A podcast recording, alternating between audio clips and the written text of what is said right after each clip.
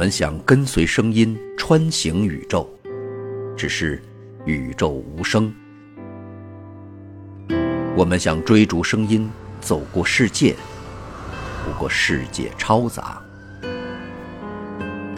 于是我们停下来，沉浸在耳畔，聆听想听的声音。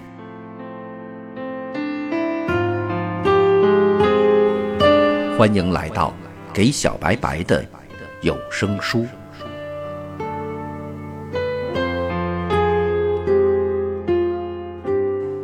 各位好，欢迎收听这一期的给小白白的有声书。继续为您讲述史蒂芬·霍金教授的科学巨著《时间简史》第五章“基本粒子和自然的力”上半部分。亚里士多德相信，宇宙中的所有物质都由四种基本元素，即土、气、火和水组成。有两种力作用在这些元素上：引力，这是指土和水往下沉的趋势。浮力，这里是指气和火向上升的倾向。这种将宇宙的内容分割成物质和力的做法，一直沿袭至今。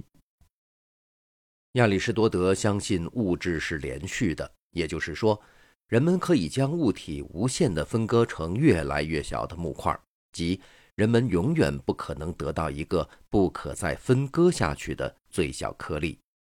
然而，几个希腊人。例如，德谟克里特则坚持物质具有固有的颗粒性，并且认为万物都由大量的各种不同类型的原子组成。原子在希腊文中的意义就是不可分的。争论一直持续了几个世纪，任何一方都没有任何真正的证据。但是，1803年，英国的化学家兼物理学家约翰·道尔顿指出，化合物总是以一定的比例结合而成的。这个事实可以由原子聚合一起形成称作分子的个体来解释。然而，直到二十世纪初，这两个思想学派之间的争论才以原子论者的胜利而告终。爱因斯坦提供了其中一个重要的物理学依据。一九零五年，在他关于狭义相对论的著名论文发表之前几周，他在发表的另外一篇文章中指出，所谓的布朗运动。悬浮在液体中尘埃小颗粒的无规随机运动，可以解释为液体原子和灰尘粒子碰撞的效应。当时就已经有人怀疑这些原子终究不是不可分割的。几年前，一位剑桥大学三一学院的研究员汤姆逊演示了一种称为电子的物质粒子存在的证据。电子具有比最轻原子还小一千倍的质量。他使用了一种和现代电视显像管相当类似的装置，由一根红热的金属热丝发射出电子。由于它们带负电荷，可用电场将其朝一个荧光涂层的屏幕加速。电子一打到屏幕上，就会产生一束束的闪光。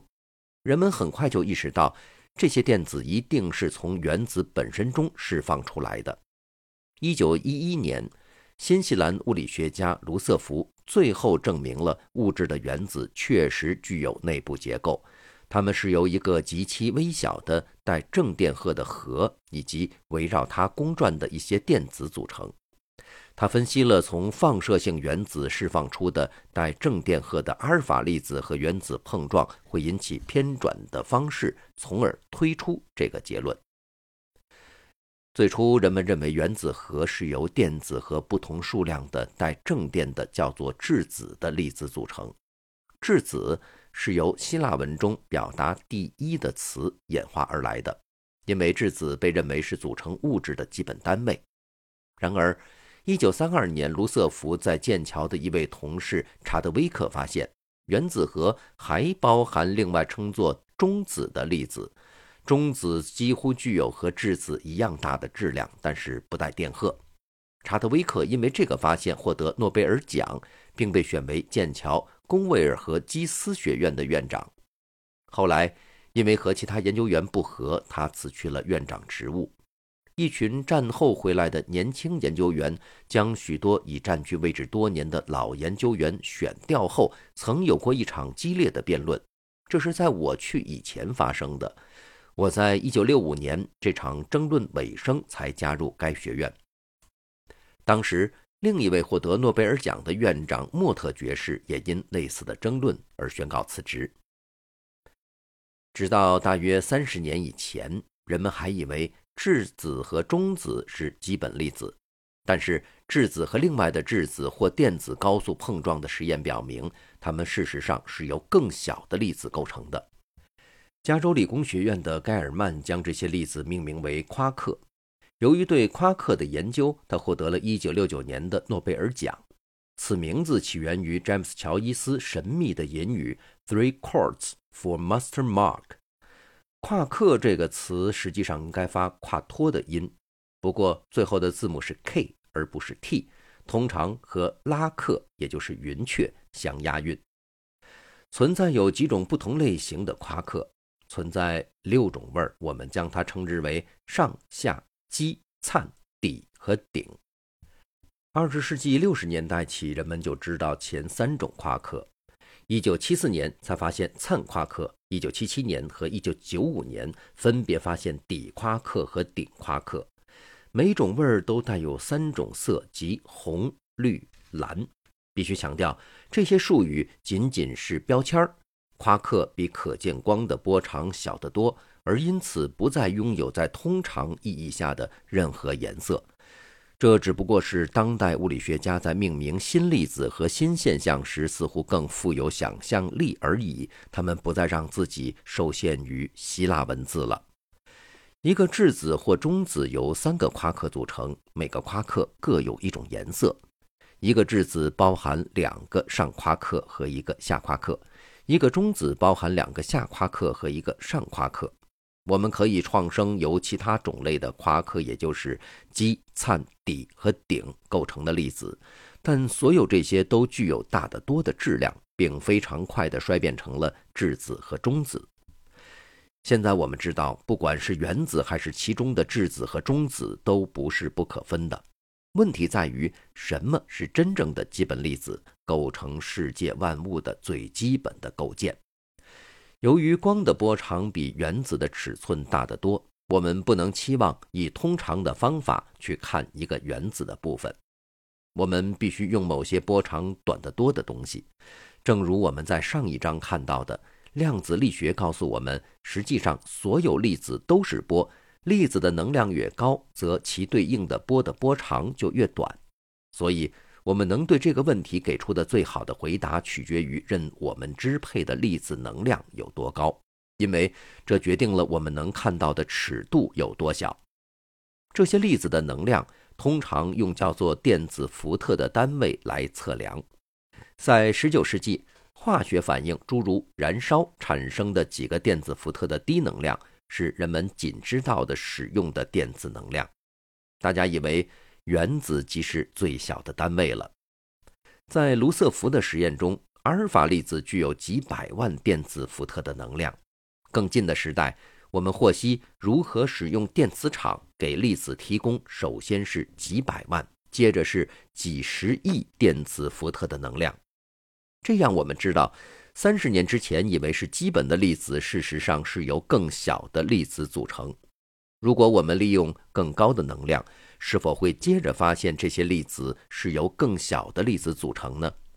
这一定是可能的，但我们确实有一些理论上的原因，相信我们已经拥有或者说接近拥有自然的终极构建的知识。用上一章讨论过的波粒对偶性，包括光和引力的宇宙中的一切，都能以粒子来描述。这些粒子有一种称为自旋的性质。思考自旋的一个方法是将粒子想象成围绕着一个轴自转的小陀螺。然而，这可能会引起误导，因为量子力学告诉我们，粒子并没有任何很好定义的轴。粒子的自旋真正告诉我们的是，从不同的方向看粒子是什么样子的。一个自旋为零的粒子像一个点。从任何方向看都一样，另一方面，自旋为一的粒子像一个箭头，它从不同方向看是不同的。只有把它转过一整圈，也就是三百六十度时，这个粒子才显得一样。自旋为二的粒子像个双头的箭头，只要把它转过半圈，也就是一百八十度，它看起来就一样了。类似的，更高自旋的粒子只要转过整圈的更小的部分后，它看起来就是相同。所有这一切都是相当直截了当。但惊人的事实是，存在某些粒子把它们转过一圈后，仍然显得不同。你必须让它转两整圈儿这样的粒子就说是具有二分之一的自旋。宇宙间所有已知的粒子可以分成两组：自旋为二分之一的粒子，它们组成宇宙中的物质；自旋为零、一和二的粒子。正如我们将要看到的，它们在物质粒子之间产生力。物质粒子服从所谓的泡利不相容原理，这是奥地利物理学家沃尔夫甘·泡利于1925年发现的。他因此获得了一九四五年的诺贝尔奖。他是一位典型的理论物理学家。关于他，有这样的传说：它的存在甚至会使同一个城市里的实验出错。泡利不相容原理是说，两个类似的粒子不能存在于相同的态中，也就是说，在不确定性原理给出的限制下，它们不能同时具有相同的位置和速度。不相容原理非常关键，因为它解释了为何物质粒子在自旋为零、一和二的粒子产生的力的影响下，不会坍缩成密度非常高的状态的原因。如果物质粒子几乎处在相同的位置，则它们就必须有不同的速度。这意味着它们不会长时间停留在相同的位置。如果世界在没有不相容原理的情形下创生，夸克将不会形成分离的很好定义的质子和中子，进而这些也不可能与电子形成分离的很好定义的原子。它们全都会坍缩形成大致均匀的稠密的汤。直到保罗·狄拉克在1928年提出一个理论，人们才对电子和其他自旋二分之一的粒子有了正确的理解。狄拉克后来被选为剑桥的卢卡斯数学教授。狄拉克的理论是第一种既和量子力学又和狭义相对论相协调的理论。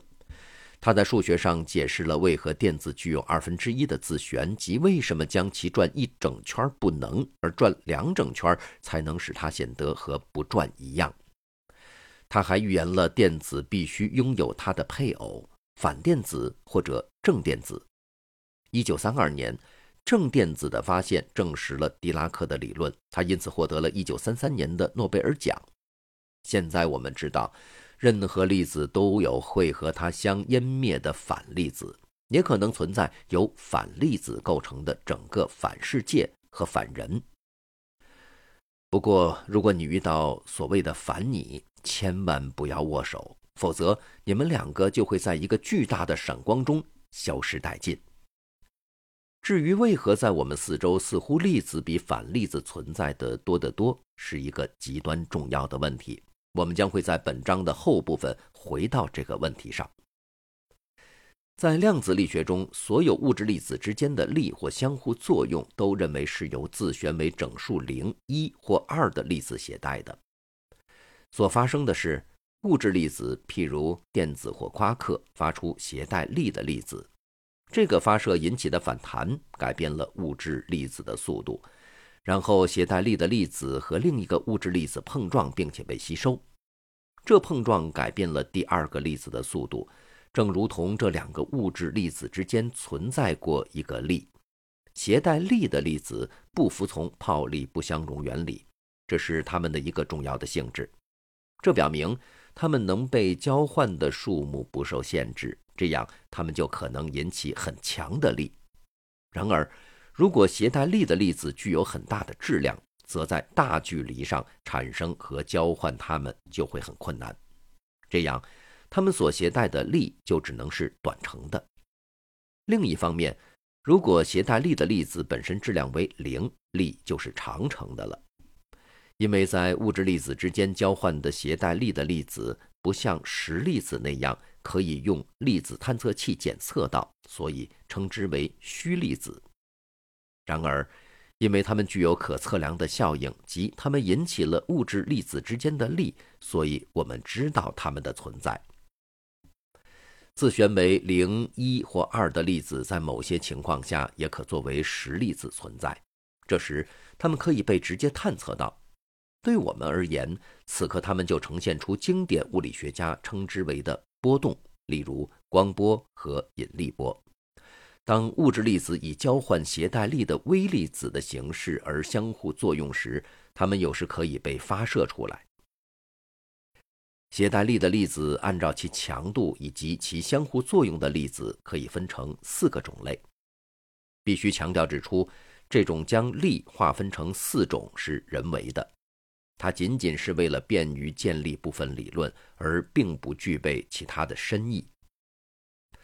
大部分物理学家希望最终找到一个统一理论，该理论将所有四种力解释为一个单独的力的不同方面。确实。许多人认为这是当代物理学的首要目标。最近，将四种力中的三种统一起来已经有了成功的端倪。我将在这一章描述这些内容。而关于统一余下的另一种力及引力的问题，我们将留待以后。第一种力是引力，这种力是万有的，也就是说，每一个粒子都因它的质量或能量而感受到引力。引力比其他三种力都弱得多得多，它是如此之微弱。如果不拥有两个特别的性质，我们根本就察觉不到它。它能作用到大距离去，以及它总是吸引的。这意味着，在像地球和太阳这样两个巨大的物体中，单独粒子之间的非常弱的引力能叠加起来而产生相当大的力量。而其他的三种力，要么是短程的，要么时而吸引，时而排斥，所以它们倾向于相互抵消。以量子力学的方式看待引力场，两个物质粒子之间的力被描述成由自旋为二的称为引力子的粒子携带。它自身没有质量，所以它携带的力是长程的。太阳和地球之间的引力。被归结为构成这两个物体的粒子之间的引力子的交换。尽管所交换的粒子是虚的，它们肯定产生了可测量的效应。它们使地球围绕着太阳公转。十引力子构成了经典物理学家称为引力波的东西。它是非常微弱，并且要探测到它是如此之难，甚至迄今还未被观测到。不过，在本书出版之后，二零一六年，引力波已经被美国航空航天局 NASA 探测到了。另一种力是电磁力，它作用于带电荷的粒子之间，但不和不带电荷的粒子相互作用。它比引力强得多，两个电子之间的电磁力比引力大约强一百亿亿亿亿亿倍，也就是一后面有四十二个零。然而，存在两种电荷：正电荷和负电荷。同种电荷之间的力是相互排斥的，而异种电荷之间的力是相互吸引的。一个大的物体，譬如地球或太阳，包含了几乎等量的正电荷和负电荷。这样，由于单独粒子之间的吸引力和排斥力几乎全被抵消了，因此两个物体之间的静的电磁力非常小。然而，电磁力在原子和分子的小尺度下起主要作用，在带负电的电子和核中的带正电的质子之间的电磁力，使得电子围绕原子核公转，正如同引力使得地球围绕太阳公转一样。人们将电磁吸引力描绘成是由交换大量称作光子的无质量的自旋为一的虚粒子引起的。重复一下。这里交换的光子是虚粒子，然而电子从一个允许轨道转变到另一个离核较近的允许轨道时，释放能量，并且发射出实光子。如果其波长适当，则作为可见光可被肉眼观察到，或可被诸如照相底板的光子探测器观察到。同样，如果一个光子和原子相碰撞，可将电子从离合较近的允许轨道移动到较远的轨道，这样光子的能量被消耗掉，它也就被吸收了。那么，另外两种力是什么呢？在下一期的节目当中，我会继续为您讲述。感谢您收听本期的《给小白白的有声书》，下期节目我们再见。